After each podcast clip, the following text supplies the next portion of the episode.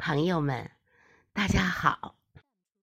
今天我带来雪石老师的原创作品《雨天》，请您欣赏。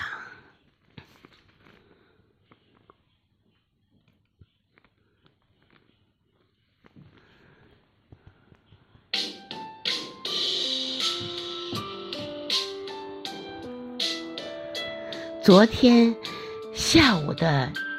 教室，我们正在排练着朗诵节目。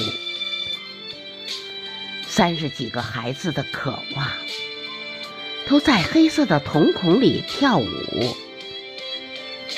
温柔的春花，经过了雨水，已经在夏季漫舞旋转。那冒充豁达顽皮的傻笑。那装模作样成人的腔调，那潇洒动作蹩脚的表演，那古灵精怪真实的孩童，慢慢摸索才能找到精彩的自己。上课的时候下雨了，我突然想起，在大漠深处。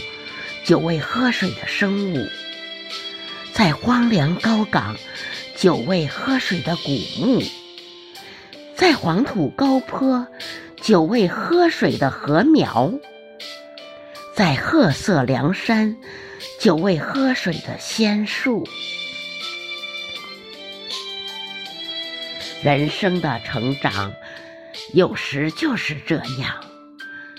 在孤独寂寞中思索舞台，在漫漫长夜里思索光明，在安静无声中思索喧闹，在灯红酒绿中思索纯净，在痛苦失去后思索真情。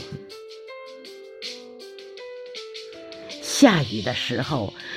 总是期盼晴天，为什么我们不去倾听雨滴的歌唱？下雨的时候总是向往晴天，为什么我们不去欣赏雨中的花墙？